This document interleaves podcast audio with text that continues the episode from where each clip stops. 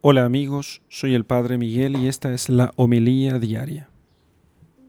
Lectura del Santo Evangelio según San Lucas capítulo 21 versículos 5 al 11. En aquel tiempo, como algunos ponderaban la solidez de la construcción del templo y la belleza de las ofrendas votivas que lo adornaban, Jesús dijo, días vendrán en que no quedará piedra sobre piedra de todo esto que estaban admirando. Todo será destruido.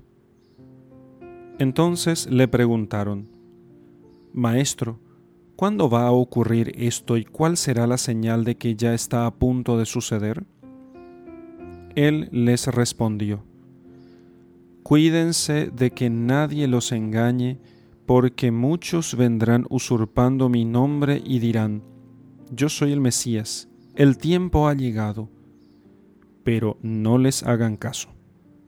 Cuando oigan hablar de guerras y revoluciones, que no los domine el pánico, porque eso tiene que acontecer, pero todavía no es el fin. Luego les dijo, se levantará una nación contra otra y un reino contra otro en diferentes lugares habrá grandes terremotos, epidemias y hambre, y aparecerán en el cielo señales prodigiosas y terribles. Palabra del Señor. Gloria a ti, Señor Jesús. Cuando oigan hablar de guerras y revoluciones, que no los domine el pánico, dice el Señor. Y lo dice en medio, y eso está en el centro, de un montón de anuncios de grandes calamidades, señales en el cielo, guerras en la tierra, pestes, hambre, terremotos. Bueno, uno podría decir, ¿y cómo no, no sufrir pánico delante de todo esto? Es que el Señor está pensando que solo sufriría pánico aquel que tuviese un miedo desordenado y no supiese o un miedo por no saber qué sucederá. Pero nosotros sabemos que la victoria final es de, es de Jesucristo y nosotros venceremos con Él si guardamos la fe hasta el final. Para nosotros, el resultado, el desenlace final de toda esta historia ya, ya sabemos cuál será. Ya conocemos cuál será el desenlace. Ya tenemos el spoiler de, de esta película, de la película de nuestra existencia. Por eso, delante de grandes calamidades y dificultades, delante de grandes problemas, delante de las tragedias, nunca desesperamos, no somos como los paganos que no tienen esperanza, que solamente tienen este mundo para vivir. Nosotros tenemos la vida eterna y tenemos además la victoria final de nuestro Señor.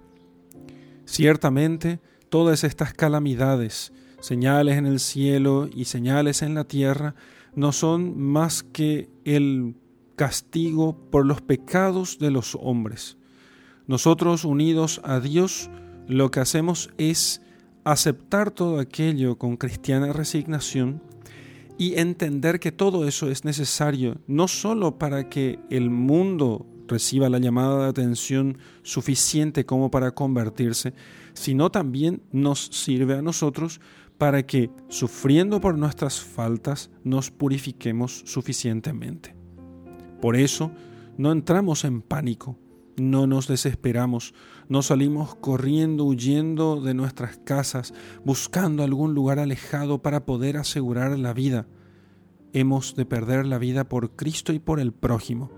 Y donde estas dificultades nos encuentren en esos tiempos difíciles, allí nosotros sabremos permanecer para hacer luz en medio de las tinieblas, para poder recoger a aquellos que el Señor nos envíe, para que nosotros podamos ser para ellos testimonio de amor a Dios y de esperanza.